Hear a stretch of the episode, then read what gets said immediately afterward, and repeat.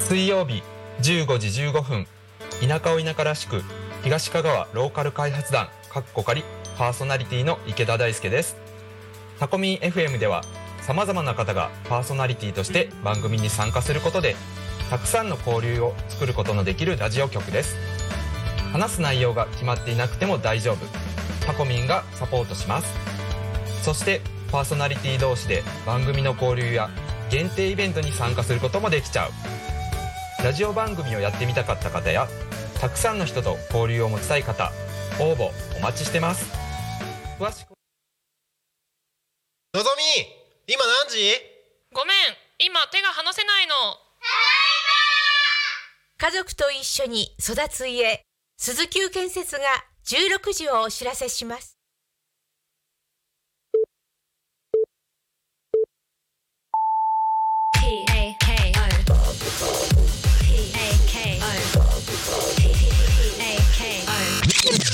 Alchemy FM.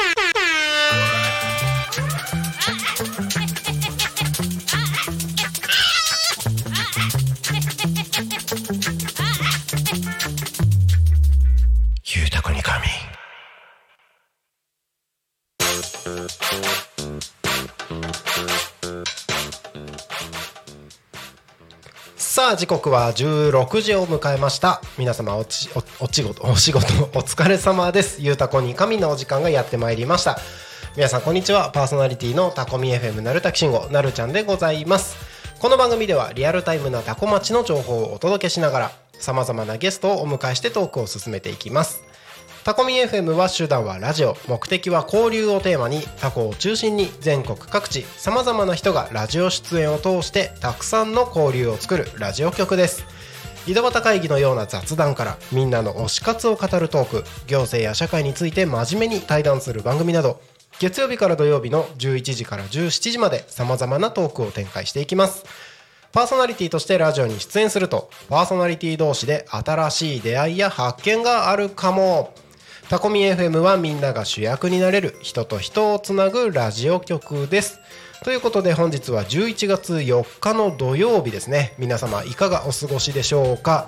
私はですね先ほど昼の生放送「昼タコに仮眠」が終わった後にですね、えー本日匝瑳市えー、捜査記念公園で開催されている「It's Showtime」えー、とイベントですね。の方にちょっと、えー行ってまいりまして、あのーかなりねたくさんの人でにぎわっている様子を、えーまあ、タコミンでも PR をさせていただいてましたので、えーちょっと様子を見てきた後にですねえー、とヘアサロンプッチに行ってですね、あの番組の合間でちゃちゃっと髪切ってこようと思ったら新しい色があるから、えーちょっと試してみるって言って やったら金髪から今度はなんかあのシルバーっぽいブロンズっぽい髪になりました。変化の激しいなるちゃんでございます。そしていつもだったら緑のシャツを着てるんですけれども今日はですね、えー、と黒い T シャツを着ておりましてこれ0479クラブの T シャツでございます。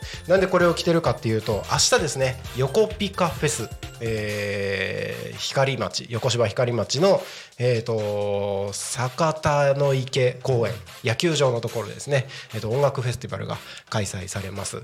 でそれに僕も実はスタッフとして、えー、と球場の電光掲示板の裏にいて、えー電光掲示板に映される動画を操作するというスタッフで、えー、と関わらせていただきますので今日ね昼の、えー、と12時半から放送されてた0479クラブ通信でも、えー、となるちゃんが電光掲示板のところでやるんだよってあの紹介していただきましたけれどもそんな感じでね明日0479クラブが主催する横ピカフェスが開催されるのでそれの T シャツを今着ております。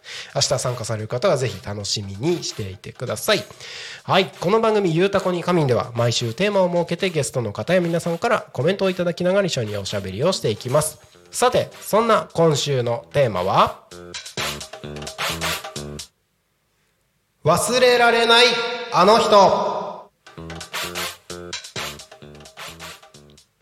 生きていればいろんな人との出会いがありますよね。その中でも忘れられないあの人いるんじゃないでしょうか。えー、と僕は今週このテーマでいろいろ話してる中でふと,、えー、と中学生たちがちょうど今週あの職場体験に来てましたので、えー中学生たちとお話ししてる中でああそういえばあの人あのすごい感謝してるなって思ってる人が中学校1年生の時の担任だったっていうお話をしました。なんかその先生がきっかけでなんか自分の将来に対してしっかり向き合うみたいなね機会をいただいたっていうのがありましたのでそんなお話をしましたけれども忘れられないあの人いると思いますのでどしどしコメントをお送りいただければと思います。番組へのコメントメッセージは LINE 公式アカウント Twitter 改め X メールファックス YouTube のコメントなどでお待ちしております。ツイッター改め X は「ハッシュタグタコミン」シャープひらがなでタコミンでつぶやいてください。メールでメッセージいただく場合はメールアドレス fm アットマーク tacomin.com fm アットマークタコミン .com タコミンの子は C です。ファックスでのメッセージはファックス番号0479747573 0479747573です。LINE 公式アカウントは LINE でタコミ FM を検索して友達登録をお願いします。LINE のメッセージにてコメントをお送りください。たくさんのメッセージお待ちしております。はいということでお待たせいたしました。この番組はさまざまなゲストを迎えしてトーク進めていく雑談系生放送番組でございます。本日も素敵なゲストにお越しいただいております。お待たせいたしました。はい本日のゲストは株式会社飯田酒店の飯沢武之さんです。よろしくお願いします。よろしくお願いします。自己紹介をぜひお願いします。はい、えー、と私は、まあ、生まれも育ちも多古町で、はい。えー今現在、えー株式会社飯田酒店、はい。えー種類の卸小売業をやってます。でまあ、ついでにあのはい。多古町商工会の副会長をしてます。副会長ですね。会長です。はいよろしくお願いします、はい。よろしくお願いします。えー、といろいろとお話をお伺いしたいところがあるんですけれども、えー、とまずその前に今週のトークテーマということであの忘れられないあの人っていうテーマなんですが何かありますか？ええこれは過去の人じゃなくてもいいんですよね。全然大丈夫です、はい。えー実はですね一人おりまして、はい、はいはい。えー私今あのちょっと誤解があるかもしれないですけど、はい。ヨットレースに夢中になってまして、ヨットレース、はい、それにのへめり込んだきっかけの人、ーほうほうほう。うん。それはですね、はい。まあ名前言ってもいいんでしょうね、はい。えー小松和則さんっていう方がいらっしゃいまして、小松和則まあ検索してもらえば多分出てくると思うんですけど、はい。あの、えーまあ日本ヨット界の、はい。えーまあ一時神様とも言われた人で、まあ全日本選手権はい。10連覇したのかな？それと、はい。あとオリンピックはい。3回。お現役として3回。はいはいはいはい。コーチとして4回へ出てる方で,、すごい。でその方とはい。ハワイであの1980年に、はい。えーパンナムクリッパーカップっていうはい。世界的、あ環太平洋選手権ははは。みたいなのがあって、はいそれ一緒に出たんですね。でその時に小松さんが一番油の乗り切ってる時だったと思うんですけどまあ、僕らの船のコンセプトは、まあはい。あのワンオーナー大金持ちのオーナーがいてそのオーナーがメイドインジャパンの船で、はいはい。えーメイドイン、えー日本人の設計士で、うんうん日本人のクルーだけで、うんうんうん。えーそのパンナムクリッパーカップで優勝しようっていうキャンペーンがあったんです。はいでその時に初めてその小松さんと会ってですおねー。私あのまだ最下級クルーということで、はい。まあ飯敵からうんいろんなことやったり、ー。あとクルーワークはい。もやったりしてですね。はい。で一度だけ世界一になったんです、へえでこれは最初で最後だと思うんですけど、あそうなんですね。ええ。でその時にいろんなことをさって。飯田さんのいいたそのチームが世界一になったってことですか？ねはい。あのーシリーズレースではい。第5レースあるんですけど、はい。このうちの1レースだけなんですけど、はい。まあ、アメリカカナダオーストラリアニュージーランド香港、はい。えーブラジルもいたかな？お。その中ではい。1位になった、えー、すごいじゃないですか。それで、はい。それがきっかけでヨットレースって面白いなっていうことになって今もやってます。そうなんですね、はい。えちょっと振り返りですけどそのきっかけになったのがいつ頃の話ですか？1980年。80年。はい。80年だと40 40年ぐらい。そうです。43年前ですかね、はいはい。へえ。でもそこから43年今も続けてるっていうのはそうですね。もうよっぽど人生を変えるぐらいのそうですね。ですよね。まあ、あのその人だけじゃなくてヨットレースの素晴らしさを知った、ヨットの素晴らしさを知ったってことがあるんだと思うんですけど、はいまあ、今はそれでその時の仲間がずっと同じ、えー共同オーナーで、はい。お金を出し合って、はい。えーまあ、沼津と葉山で船を持って、まあ、月に1回ぐらいレースをしてる、でそれが一番楽しいし、はい。うん。まあ、生きがいみたいなもんですけど、うんうんうんうん。はい、あそうなんですね。なんかヨットって今だからこそなんかオリンピックとかのヨットの競技も割とあのいろいろな媒体で見ることができますけど、えその当時だとあんまりメジャーじゃないそうですねですよね。きっと。かなりメジャーじゃなかったとですよね。はい。へえ。なんかその世界選手権はい。に行くもっと手前のきっかけみたいなのってあったんですか？そうですね。だからそれはまあその時は、はい。あのその、チームがはい。そのパンダムになりたいって言って、まあ、若い人暇なやついないかということで私大学時代ずっとヨット部だったもんですからああなるほどなるほど。それで自営業なんで、はい。まあ、サラリーマンにはならないだろうということで。ちょっと、えー、2年ぐらい、なるほど。はい、あじゃああのそのタイミングがあったっていうのとヨット自体はもう大学からやってた。へ大学時代え。もともとそういうあのウォータースポーツというかそっち方面が好きというか興味はあったんですか？いや全くなくてですね、はい。まあ、大学入って、はい。えーそれまであの部活でバレーボールやってたんですけど、ええ高校の時は。そうなんですね。それでまた全然違う。そう。それで大学はせっかく入ったんだから、はい。大学にでしかできないクラブに入りたい、であとさだから挙げたのが山岳部。ああとモーターグライダー。空山。であとは残るは海。ということでなるほどなるほでたまたま最初に勧誘に来たのがヨットクラブだった。と、どなるほど。それで田舎者ですから、もう誘われたらノーと言わなくて、そのまま入っちゃったっていう、なるほど。まあでもそれが今の飯田さんにまで続くヨットのそうです一ね。そうですね。始まりですね。始まりになってるわけですよね、はい。すごい。いやーなんかヨットだけでそんなにいろんな経験される方のお話を伺えるって結構嬉しいですね。あそうなんですね。でその後だからそのうんちゅあまあ船が終わったら、はい。そのパンダムクリッパーカップが終わったら、こうみんなではい。出し合って、まあその時3人かな、はい。だから3人いたんですけど、はい。えーもうまだ新人でお金もないし、だから昼の弁当抜きにして貯金を一生懸命して、はい。で24フィートの船を買ったんですね、まあ一人頭100万ぐらいの出費をして。はい。でそれから始まったんですね。へえそうなんですね。その時のってまだ残ってるんですか？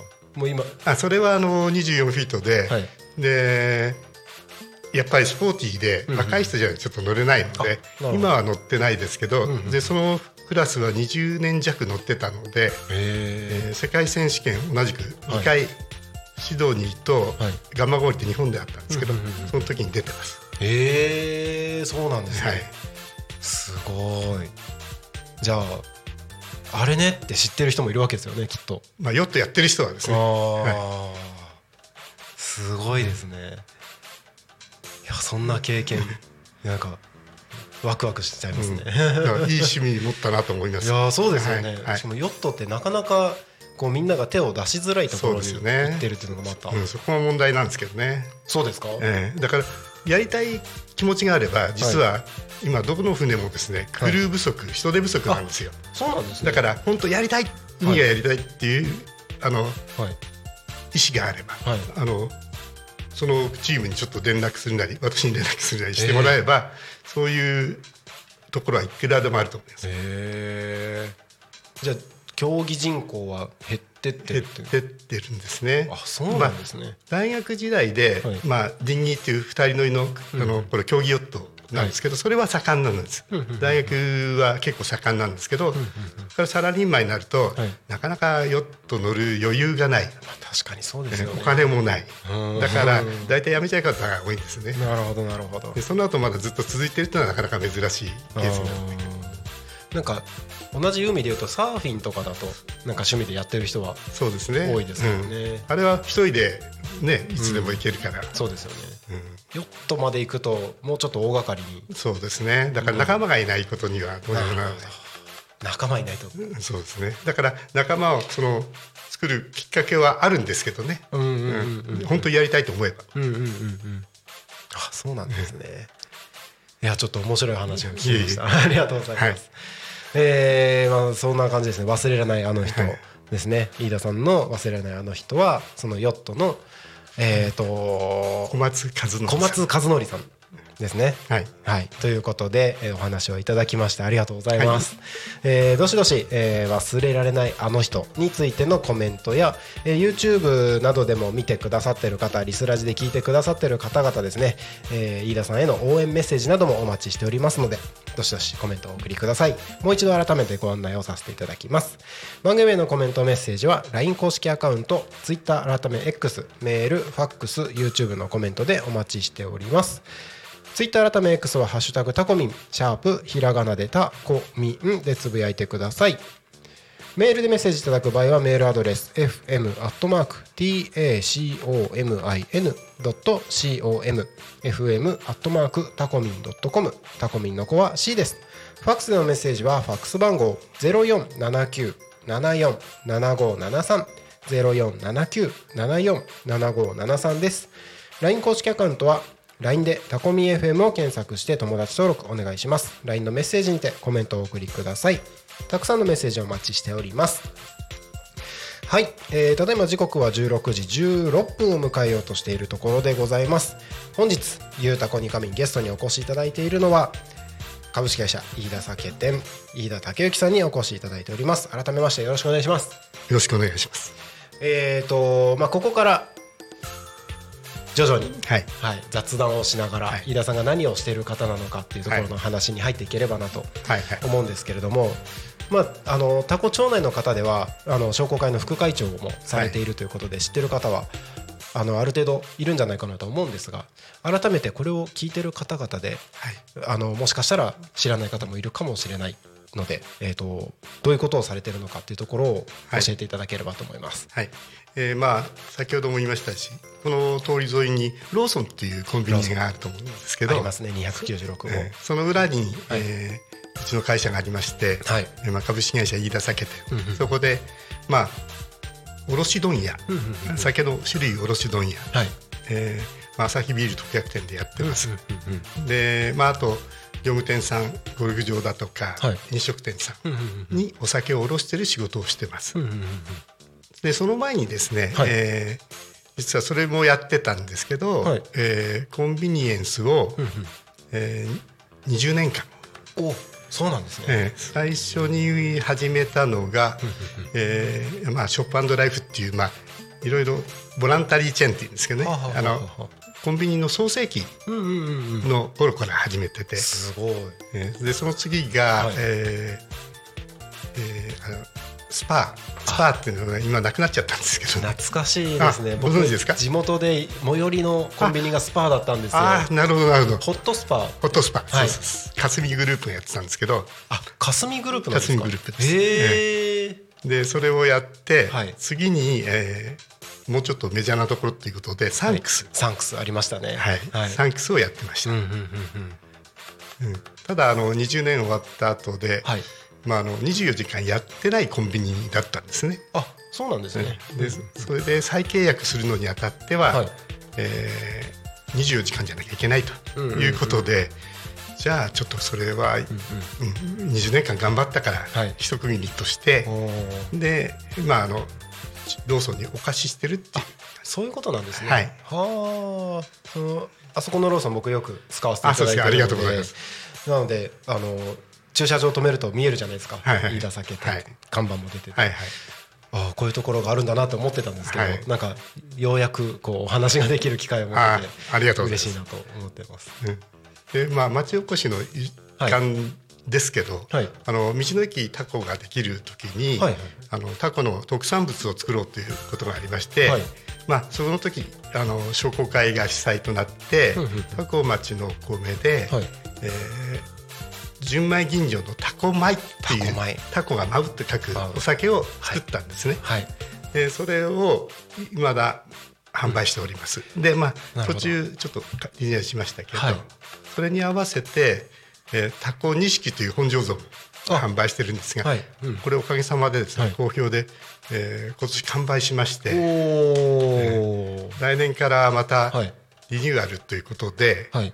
えーする今企画を進めている時です。そうなんですね。はい。へえあの僕タコに最初来た時にまずその道の駅ではい。タコ米タコ錦を見つけて、はい。まずはこっちからだってタコ米を買って、はい、飲んだらもうめっちゃ美味しいみたいな。ああそうですか、ん。そう言っていただくと嬉しいですけど。大好きです、あのお酒が好きな方には必ず、あのタコのお土産って言って持ってったりしてますね、はい、はい。それともう一つですね。あの純米焼酎もありまして。あはい。あのめでたいものっめでたいもの。ていう名前の、はい。これはねロングセラーで、まあ、これは私が開発したわけじゃないんですけど、はい。あの異業種交流会の歌謡会っていう団体がありまして、歌謡会。ええその方々がご尽力ご尽力なさって、えー作ったものですけどネーミングとはい。味と、はい。まあ、値段も良かったんだと思うんですけどまだまだ売れてるんですねこういうことって珍しいんですよ。あそうなんですね。実はこういう企画ものって大体飽きられるとなくなっちゃうんですけどそれが今まだ売れてる。あそうなんですね、はい。まあそういうのって大体一定期間でうんそうですね。みたいな感じなんですね、えへえそれがまだ続いてると。そうですね。そうなんですね、うん。でそのめでたいものネーミングが良かったんですね。めでたいですね。めでたいもの、もの、うん。というのは、はい。あのタコ町のはい。岩歌ではい「めでたいもの」って歌があるんあ。そういう歌があるんですね。あるんです。あのお正月だとか、はい。あの、えー結婚式だとか、うんうんそういう祝いの時に歌うーはい。歌があるんですね。うんうん。私は歌えませんけど、それが昔の人から永遠と続いてて、へえそのめでたいものといはい。う名前を取ったんですね。なるほど。だから非常にまあ馴染みがタコ町の人だったら馴染みがある。あー。すごいいい歌なんですよ。あそうなんですね。えええまあでも長く続いてる歌。えーそうです。えめでたいものははい。焼酎。焼酎です。はあ。純米焼酎。純米焼酎。はい。へえ純米焼酎か。はい。へえこれもね、えー純米焼酎でトップメーカーのはい。メーカーがあるんですけど、それに勝るとも劣らないあの焼酎通純米焼酎通には評価をいただいてあます、そうなんですね。えー味もいいですちょっと僕めでたいものだけまだあそうですか。飲んでないですはい、はい。ね、ぜひぜひ。気になります。はい、はい、あそうなんですね。えそういう地のものを、はい。まあ、特産として、はい。販売企画をしたりもしてます、うーん。じゃあ卸するだけじゃなくて、はい。卸売りするだけじゃなくてってことですね。そうですね。あなるほど。いや面白いですね。うーん。あのなんかまた新しいの企画とかはしてるんですか？そういう字のもので。今のところはその3つ。そうですね。一回ね、はい。ポシャっちゃったんですけどね、はい。タコ町っていうと、はい。あのー大和芋あ大和芋有名で、はい。あれで焼酎作ろうとしたんですけどあ作れるんですか？作れるんですけど、はい。作れるんですがやっぱりでんぷん質が硬いっていうのと、はいあのすごいコストがかかるということでそうなんですね。諦めました、はい、これは諦めました、まあいろんな問題ありますからね。そうそうへー。まあでもそうやってその地のものがどんどん製品化してってそうですね、よりしいろんな人たちに知ってもらうきっかけになるっていうのはいいですよね。ええ。うん。まあそれこそ地産地消と、はい。なるほどなるほど。そうなんですね。えーなんかちょっとそのあたりのお酒の話でだけでもなんか1時間いけそうな気はしますけど なんかあのそれ以外にも商工会のこともありますし、はいはいあのいろいろとお考えになってることもあると思い,、ま思いますので、はい。あのぜひいろいろお伺いできればなと思ってます。はい。えっ、と一応そのこの番組が1時間番組になってて、はい。えっと17 16時58分まではい。になるんですけど、えっと実は今もう16時24分になろうとしてるもう、はい時間が過ぎるのは早いので、はいここで一旦多古町の気象交通情報のコーナーを挟んで、えー後半のところでじっくりとお話をお伺いできればなと思ってます。はいわかりました、はい、後半もよろしくお願いしよろます。しくお願いしますはい、それでは多古町の気象情報に参ります。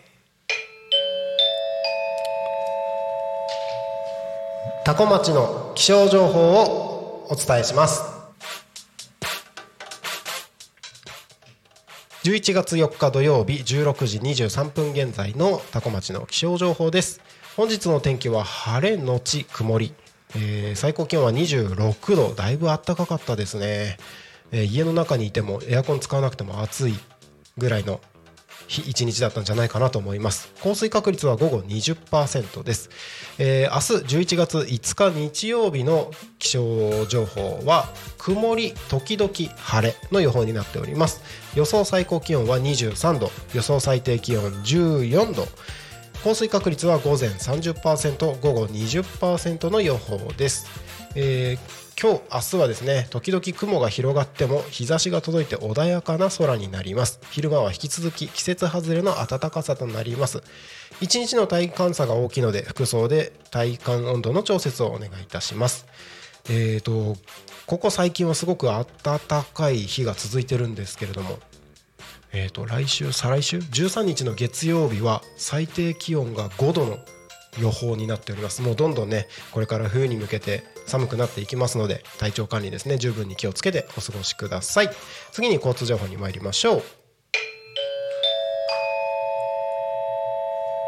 多古町の交通情報をお知らせします。11月4日16時15分現在の主な道路の交通情報です。ただいま事故の情報はありません。通行止めや規制の情報もありません。渋滞の情報もありません。今日もタコ町は平和です。こんな感じであのただの気象情報交通情報ではなく、なんかちょっと一言。そうですね。決め台詞を言ったりなんかしてますけれども。確かに平和ですね。平和ですね。なんかいつの間にかこれを言うようになったんですけど、はいなんかこの気象情報交通情報を言った時にあのここタコミンスタジオの大きい窓ガラスのところから外見た時になんか平和だなっていうようになってから いつの間にかもうこれが定着しているというような感じですね。えータコミタコミンスタジオの外を見ますと今空は全体的に雲がかかってきてますが特に雨が降るような雲ではなさそうです。目の前の国道296号は順調に流れております。もしお車でこちらの放送を聞いてくださっている方はですね携帯電話に触ってしまう可能性ありますので運転中は触らずにそのままタコミン FM をお聞きいただいて安全運転でご通行をお願いいたします。気象交通情報は以上です。ここで地域のお知らせに参ります、えーこちらですね。えー1枚の絵が私とあなたをつなぎます。つなぐつなぐ展のお知らせです。多古町内の福祉施設などの利用者が描いた絵を町内4人の作家に作品にしてもらい展示を行います。作家はそれぞれテディベア服飾ラググラフィックデザイナーにお願いしました。つなぐ点をきっかけに視点を変えることによって新たな気づきを感じてもらえたら幸いです。期間中会場のアンケートにおとお答えいただいた方にオリジナルのグッズのプレゼントも用意する予定とのことです。期間は11月12日日曜日から30日の木曜日。時間は9時から18時。定休日は水曜日となります。場所は生き生き健康サロンタコワーカチート内特設ギャラリータコにて開催されます。お問い合わせはタコ町観光まちづくり機構0479-858066 0479-858066までお願いいたします。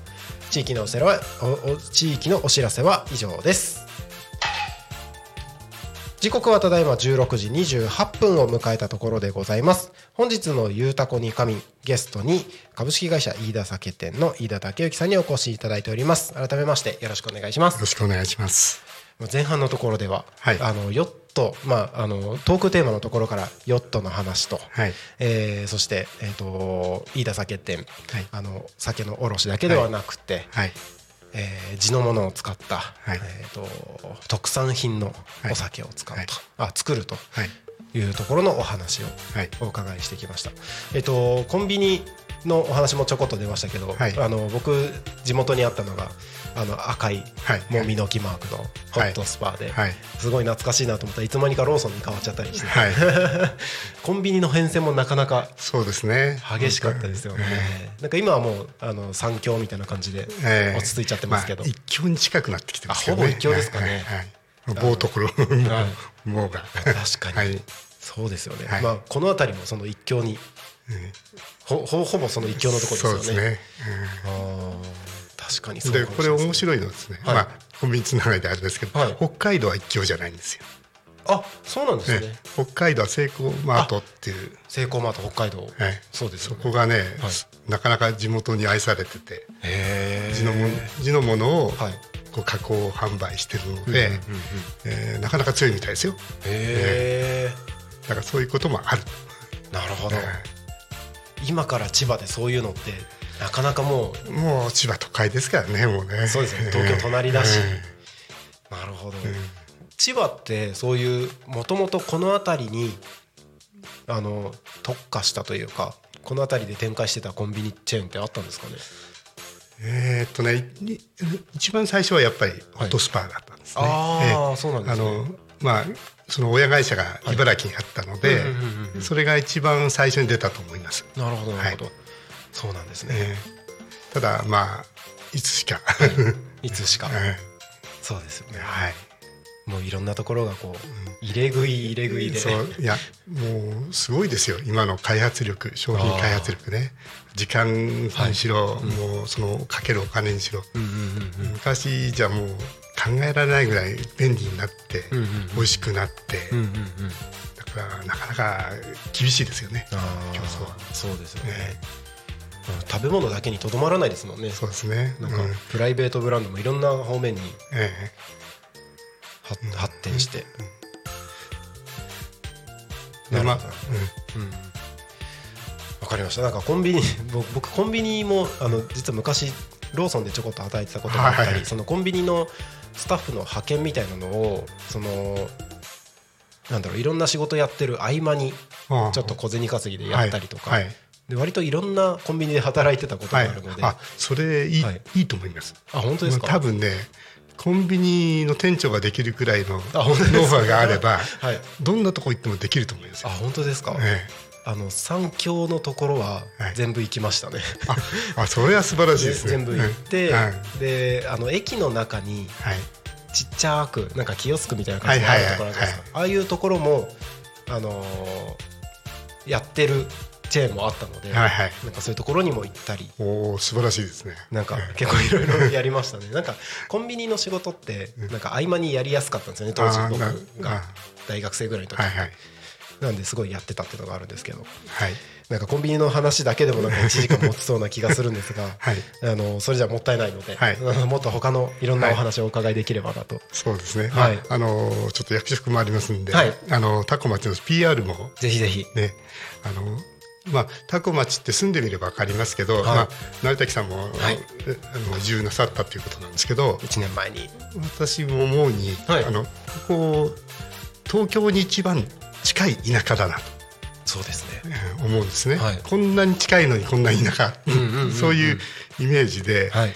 でまあ、えーお水がいい、うんうんで農作物お米、大和芋落花生、はい。何でもとほほぼ何でも取れる、うんうんうん。それで、えーまだ町としての,、あのどこどこのベッドタウンとか、はいそういう感じじゃなくて独立してはい。行政もやっているということでですね非常にあの得意な町なんだろうと、でそれほどまあされてもいないとうんうんいうことで、ぜひね移住してほしいんですけどね。うん。本当いいところですよね、はい。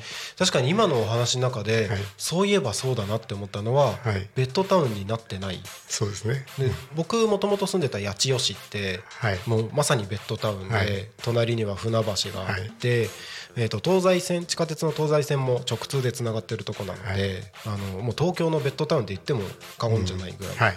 で、えー、と多分あと10年ぐらいは人口増え続けるって言われてるとこなんですけどそれ考えると多古町ってベッドタウンじゃないし、ベッドタウンになるといろんなとこの文化が混ざり合うけどそのタコだけで文化がそうですね。完結してるっていうのは言われてみれば確かにえそうだなって思いました、お祭りもありますしね。そうですねええうんだからお面白い。面白いですね、うん。で私の知り合いでも結構、はい。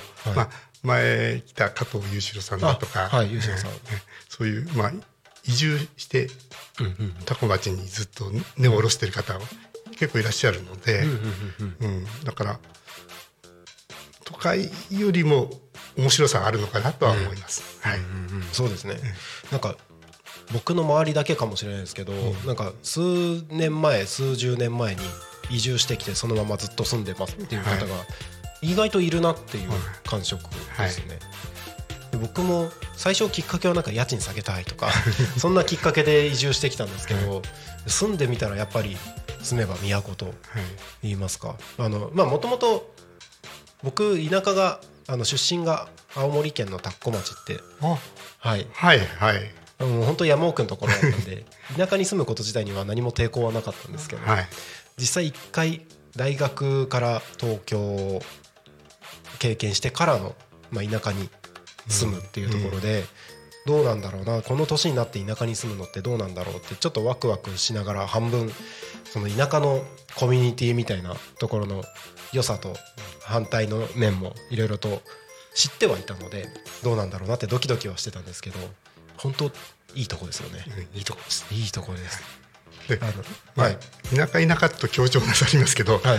あの東京には近いんですよ。いやそうなんですよ、うんそれがまたうんいいなと思ってて、今僕会社2つやってて、はい。タコミ FM と、もう一つ動画の仕事をやってるんですけど動画の仕事の方は割とあちこち行くんですよ、で撮影しに行くことが多いんですけど、えー、と柏の方まで行く機会もあれば東京とか神奈川の方まで行く機会もあればっていうのを考えた時にもともと住んでた八千代市から移動するのとそんなに大差ないですよそうですね。あの向こうは逆に渋滞がすごいので、うん渋滞で時間がかかるっていうのが。すごいですね。あそこら辺は。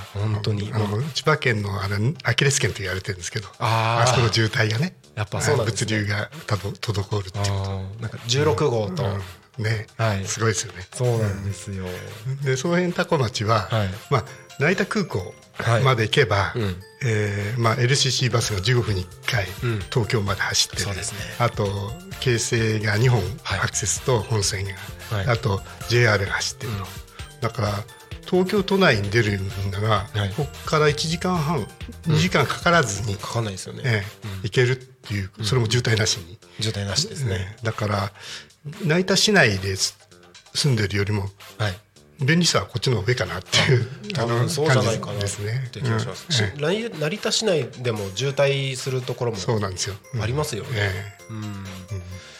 なんか本当僕仕事で東京行く時とかもなんか軽くドライブみたいな感覚でえそうですね。気持ちよく行ける。ちょうどいい距離ですよね。ちょうどいいんですよね、でなんか疲れるちょっと前ぐらいの時間帯、はいその1時間半ぐらいっていう、はい。またちょうどいいところで。はい本当いい場所だなって思ってます、そうですね。はい。でまだまだまだじっくりじっくりお話できますよ。あ それですね、はい。まあいいところだし、はい。そのまあ今あの子育て支援ということで高町も随分力を入れてますし、すね。はい。それでまあ住宅も今度はできましたし、はい。まあスーパーもできましたし、うんうんいいんですよね。そうですねなんか、僕引っ越してきてあのー学区みたいなところで言うと、はいはい。あのー久我小学校のエリア、あのタコの北側、うん、歴史あるところですはけど、い、のエリアなんですけど、あのーなんだろう。どどこに行っても人が優しい感じがしていて、うんうん。あの何でも受け入れてくださるような感じもありますしでなんだろう住んでみてあの、まあ、小学校はバスで子供たち通ってますし、はい。あのなんだろうな生活なんかこういうところ、まあ、自然がたくさんのところにいると都会に住んでる人からすると住むの大変なんじゃないかっていうイメージがありがちなんですけど、はい何も生活に困らないんですよね。うん、そうだと思います。はい。なんか別に都会を味わいたければ、隣には成田市さんなり匝瑳市とかいわゆるなんかロードサイドでよくあるようなお店っていうのも行こうと思えば全然すぐ行けますしかと思えば住んでるところは周りは緑ばっかり。みたいな。このなんかハイブリッド感っていうんですかね。どっちも体感できるそうのがですね。すごくいいなと思ってます、そう思います。はい。うん、じゃあそれじゃちょっと時間がはい。あれだったみたいなので、はい。えーさっきのヨットの話戻してもいいですか、ああど大丈夫ですよ。うん。まあ、長い話になっちゃうとあれなんですけど、いえ。実はあの私、えー太平洋あのハワイまで、はい。えー22歳の時に、はい。そのその船を運ぶのにはい。開港って言いますけど開港？あの開港ってあの船をはい。日本から、はい。あのハワイまで持ってく仕事っていうか頼まれてやってましてですね、その時にまあ一応、えースキッパー船長ということで、あとみんな今ずっと仲間でやってますけど、まあ大学生ぐらいの56人で、はいえー太平洋はいまあハワイまでですけど一応半してるんですね。へでこれでね、はい。これがね素晴らしい体験だったんですけえど、まあ、あの満天の星空って見たことあります？満天の星空。僕が知ってるのが満天なのかどうかがあわからない。ありますねきっとね青森だったらどうどうなんですかね？うわなんかこう小学校の時に山行ってはい。すごいなって思ったことはあるんですけどでも多分もっと上があるんだろうなとは思ってます、そうね、だから山はね素晴らしいと思うんですけど、はい。それがあの太平洋のど真ん中ではあ。新月で雲一つないあら。よ夜にはい。まさしく満天の星空、ええあの水平線がはい。星空で、星で星の明かりで水平線が分かる。ええというな。のを経験しましてそれはなかなか体験できないいですね。やなかなか無理です。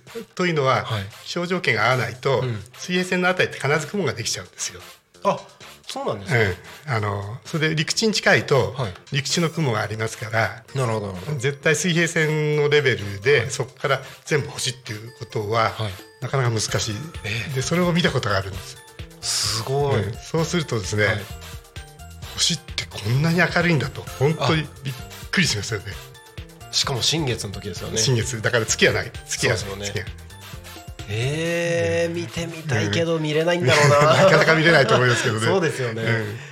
えでその時にね一番まあ私転速っていう、はい。その星の角度をはい測ってはい。位置を出しながら来たんで、はい。今あの GPS っていう便利なものがあるので、はい。そんなことしなくてもいいんですけど、はい。当時はだからあの大航海時代と変わらず、その星の高さはい。を測って、はい。まあ、正確な時間がいるんですけど、はい。それで、えーハワイからはい。日本に来たと、へー。で日本からハワイにも行ったと。えこれはねなかなか経験できないと思いますけども経験する必要もないんですよ、ー、えでもすまあ数十年前ですよね、ね、数字ぐらい数十年前でもその海でのはい、航海の仕方進み方って、はい、そういうやり方だったんですね。そうです。もうあの40年前ですね。それであのこの間私の先輩で、はい。えー日光のパイロットをやってた方がいらっしゃって、はい。昔はどうしてたんですかって飛行機は。あ飛行機。飛行機もやってたそうです。あて転速をはかやっぱり転速したそうです。そうなんですね。だって電波ないし GPS ないし、うんうん星しか見えてないから。あ、まあ、そうですよね、うん。で星で転速しながらはい。行ったって、まあえー。今ほど速くなかったんですけどねあーまあ速度が、えあー。と言ってました、そうなんですね。へえ。ええこれ面白いですね。面白いですね、ええ。で一番ね驚くのはね多分満天の星の時驚くのは、はい。あれ UFO だと思うぐらいのはい。あの人工衛星。あ見えるんですか？あの日没と夜明け前にすごく見えるんですよ、ええそれもすごい明るい、あそうなんですね、うん。あの太陽の反射ですから。ああなるほど。最初びっくりするんです。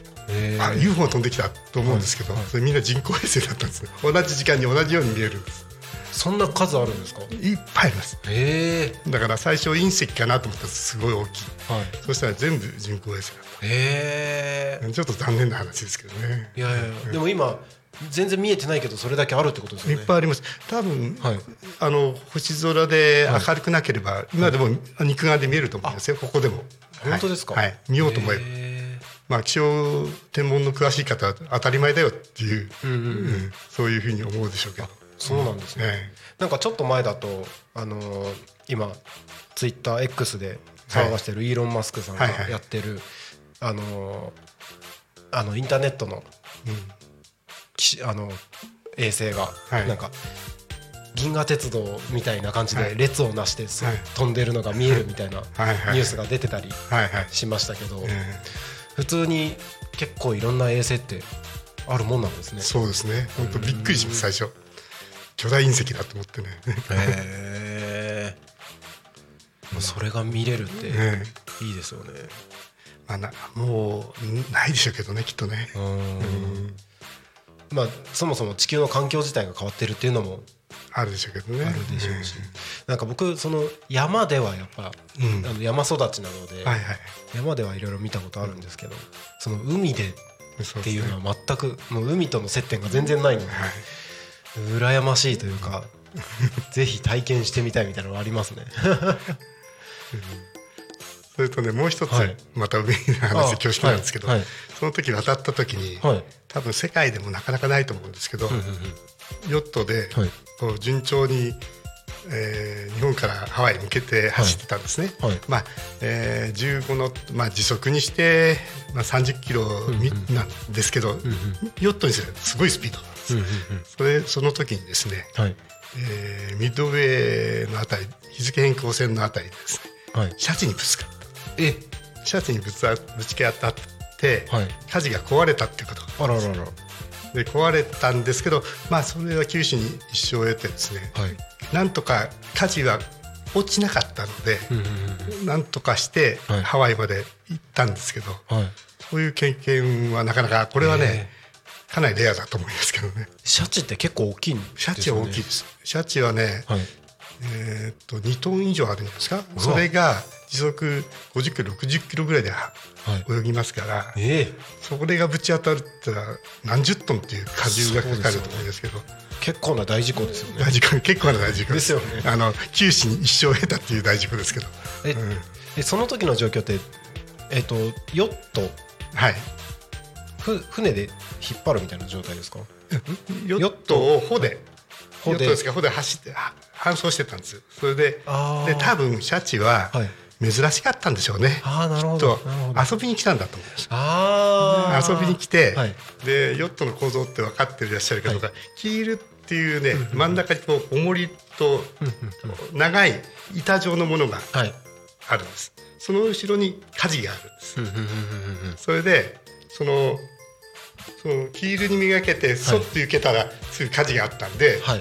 ぶつかったらしいんですけあどーその時の衝撃はねすごかったです、ええーあのー私その時舵は持ってなくて、はい。中で寝てたんですけど、はい。急にここからボーンと壁にぶち当たってえ。こんな風になるぐらいの衝撃で、ええあ運が悪かったら首の骨折れちゃうなぐらいのあ。衝撃だったんですけど結構すごい衝撃ですね。それでで舵持ってる仲間がはい「どうした?」って言ったら「はい。飯田さんシャシャチです。ななんで分かったってシャチが脳震盪か即死したのかよく分かんないんですけどあ。浮いてたって言うんですよ、そうなんですね。うん。黒と白のね。あらららら。それであのこっちもふすごいスピードで走ってましたからあっという間に見えなくなったんですけど、その時どうしたかっていうと、はい。シャチって一夫一夫制で仲がいいと夫婦仲がいい。もしくは子供がいる。ような場合必ずもう一頭、はい。必ず単独ではいないんですよだだからもう一頭は追いかけてきて、はい。復讐しに行ったらどうしようと。そういうのがあるんですね。うん頭いいですから。彼は、それそれで本当は船を止めて、はい。セール全部下ろして止めて火事の状態を見たかったんですけど、とにかくその場を離れないと、またあの本当にあの親かなんかが来たりね。そうですよね。それでもうヒヤヒヤしてたんですけど、あの何時間か走って、はいもうそろそろいいだろうっていうところで、あのセールを下ろして船を止めてで仲間を潜らして。はで舵はついてますでも動かないんですよ舵が、で原因はよく分かんなかったんですけどその時はね、でそれでなんとかこうまっすぐには走れたんであ。はい。ハワイまで行って、で上げてみたらそのこのぐらいのステンレスのシャフトっていうんですけど、はい。えーそれがひん曲がってて衝撃で。でひん曲がったことによって、はい。この時空系と摩擦があって、はい。動かなくなっちゃったんですね要は、まあ落ちてはいなかったんで助かったんですけど、うん。まあ、そういう経験をしました、普通あることではないですよね。あ絶対ないと思います。普通はありえただはい。ただねよく女性が行方不明になったとか。なんかありますよねありますけどそれね多分シャチかクジラにぶち当たったっていうことはいはありえると思います。でその後に、はい。まあ最近っていうか10年ぐらい辛坊さんってパーソナリティ。あはい。辛坊治郎さんっていう方が、はいあの方も早稲田のヨット部だったんですけど、はい。自分あの全盲の方と一緒にはい。太平洋を渡るってはい。出て、はい。クジラにぶち当たって、お。でその時に日本の飛行艇に助から助けられて帰ってきたっていうことがあったんですけど、はい。自分こう批判されたんですよね。はい。クジラなんかぶち当たるなとかね。あのその時なんで船捨てたんだとかね。はい。ですけど多分そういう状況はありえるしでも辛坊さんすごかったのは、はい。船をもう命からが離れる時に、うんうん。ちゃんとジャーナリストなんで、はい。カメラの SD カードを抜いておいたんですよ。でその改造をしたら、い。後であのクジラにぶち当たったっていうの。ははあじゃあないことはない。ないことはない。えごく稀でしょうけどね、うんうんうんうんうん。まあそうですよね。海もいろんな生き物いますからそれは大きい動物が。そう。そうですね。ぶつかってもおかしくはないですよね。あと、うん船板一枚下は地獄ってよく言われてるんですけどはいはいはい確かに船をと海を隔ててるのは、はい。はい船はこれ一枚でまあ確かに。その下は日本がす、人間が住めない世界なのであそうですよね。で面白い話がね、はい。あのよくあるんですけど爪に沖とかその潮がはい。速いところ、潮が入る潮目潮目って言うんですけど、はい。潮と潮がぶつかったところにうんうんゴミが集まるんです。おゴミが。それで、はい。ゴミが集まるんです。それ夜見ると、はい。そこに夜光虫がいるんですよ。夜光虫夜光虫がいて、はい。あのー光るんです。光る。光るんです、で刺激を与えたら彼らが光るんです、うんうんうん。それでこの潮目がその分かるんですけど、はい。そこにイルカが来るとはい。あの上から見ると神秘的です。イルカの形のはい。夜光虫がこう形を取るんです。えー、なかなかロマンチックなんですけどね。なんかそういう絵とかありそうですよね。そうそうそうなんかそのイルカとか海とかのそういうなんかちょっと神秘的なえ絵がありそうですけどそれがもうそのまま。えそうですね。それ見たことあるんですか？もちろん。すごい、でそれね、はい。よあの船底で聞いてるとね、はイルカって鳴くんですよ。あなんかいますよね泣くって、あのコミュニケーション取ってるんでしょうね、うんうん。泣くんですよ。えでもそれが気持ち悪い。えそうなんですか？ケケケケケケケケケみたいなねこう、えあのこっちをバカにしてるようなねあそういう感じなんですねそういう感じですね彼らは楽しんでるんでしょうけどねきっとね、うんうんうんうんうんなんかイメージだとなんかもっとほわーんっていう感じのいやあの人を小バカにしてるようなねあそそういうコミュニケーションを取るんですへえ面白いですね面白いです、なんかいろんな話が出てきますね、その海の。へそうですね。海海のことは歌詞です。え今はもうなんかそこまで遠くに行ったりとかはないんですか？えー、そうですね。あの、まあ、長期のレースはさすがにこう、うん。うんワンナイトっていうんですけど、はい。まあこうえー油壺を出て、うん。初島大島とか、うんうんうんうん。八丈島回ってこいって昔はよく出たんですけど、はい。一番遠くから来たのはそのまあ、えーレースではあの、沖縄レースになって沖縄から東京までっていうレースも出たことあります。そんなええ。すごいですね。3日4日かかりますけど。かかりますよね。かかります。へえ沖縄から。沖縄から。結構結構長いですね。そうですよね。全然想像つかないですよ。うんえどどこを通ってくるんですか？沖縄からと。どこって言っても。沖縄はやっぱり沖縄からだと黒潮に乗って、はい。まあ潮岬沖からずっとこはあう練習なだからこうあですけど。じゃあ列島沿いをこう来る感じなんですね。ただねそれ逆に行くのは大変だと思います黒潮が流れてるからそれ潮に逆らっていかなきゃいけないからまあ本線って言うんですけどね、はい。貨物船みたいだったらパワーがありますけど、んうんうん。ヨットだとですね、はい。潮に負けちゃうことがある。あー。だからこうちょこちょここう串沿いを通ってみたりしないと、うんうんうんじゃあ北の方にもあんまり行けないんですね。あ北はね北は逆えそう北は今度は親潮が。親潮があります、で北は怖くてあんまり行きたくないです。あ全然違うんですか？やっぱりね北はねあの太平洋を渡った時に付き合ったんですけど、あの爆弾低気圧が発達するんです。ああの北海道の方がこうあったアリューシャンの方にはい。発達していくでしょ、あれがねすごいです。だから必ずもう2日3日嵐の中走んなきゃいけないみたいな、なるほど。うん。だから北にはあまり行きたくない。へえ全然違うもんなんですね、まあそういうことはまあ最近はやってないですけどね、うんうんうん。うんいやちょっといろいろと面白いお話を聞かせていただいて ありがとうございます。えっとそろそろ番組が終わりの時間に近づいてきたんですけれども、あの聞いてる方々に何かピあのお伝えしたいこととかがあればはいぜひお願いいたします。ぜひ移住してください移住ですね。はいはい。はいぜひお待ちしております。はいあの僕も今移住コーディネーターはいはいとしてあの、まあ、養成講座中ですけれども、はいえー、と移住コーディネーターの仲間として活動してますので、はいはい、ぜひ何かあれば相談していただければなと思います。頑張ってくださいよろしくお願いします、はいよろしくお願いします。はい、飯田さんありがとうございましたとん。でもないですはい、そろそろ終わりの時間が近づいてまいりました。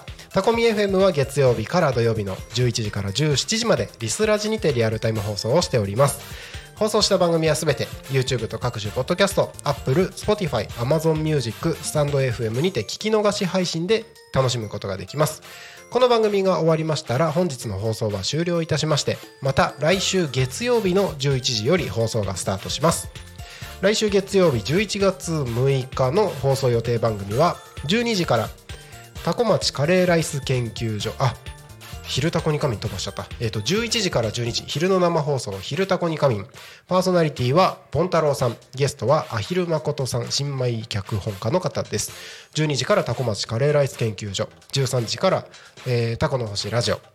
えーこちらは、えー番組表には載っておりますが都合によりお休みとさせていただきます、えーそして15時30分からハッピーアクアリウム。16時から17時夕方の生放送「ゆうたこに仮眠」パーソナリティは郡司又兵衛さん。ゲストはラーメン小川商店のラーメンゆで太郎さんにお越しいただきます。えー以上の番組でお届けしますので来週月曜日も一日タコミ FM をおともに楽しんでください。ここでタコミ FM からのお知らせです。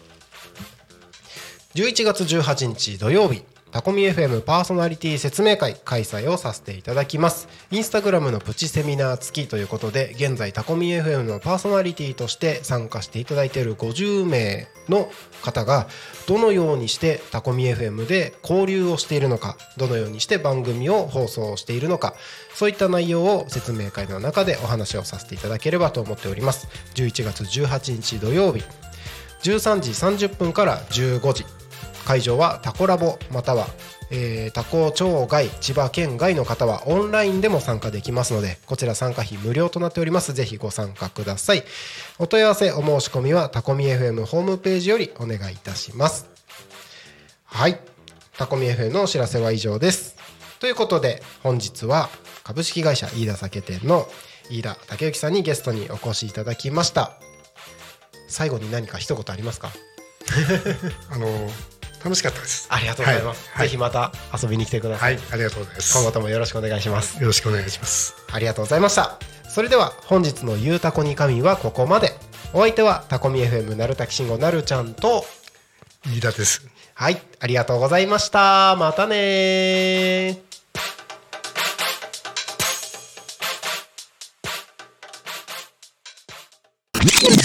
Talk Me FM.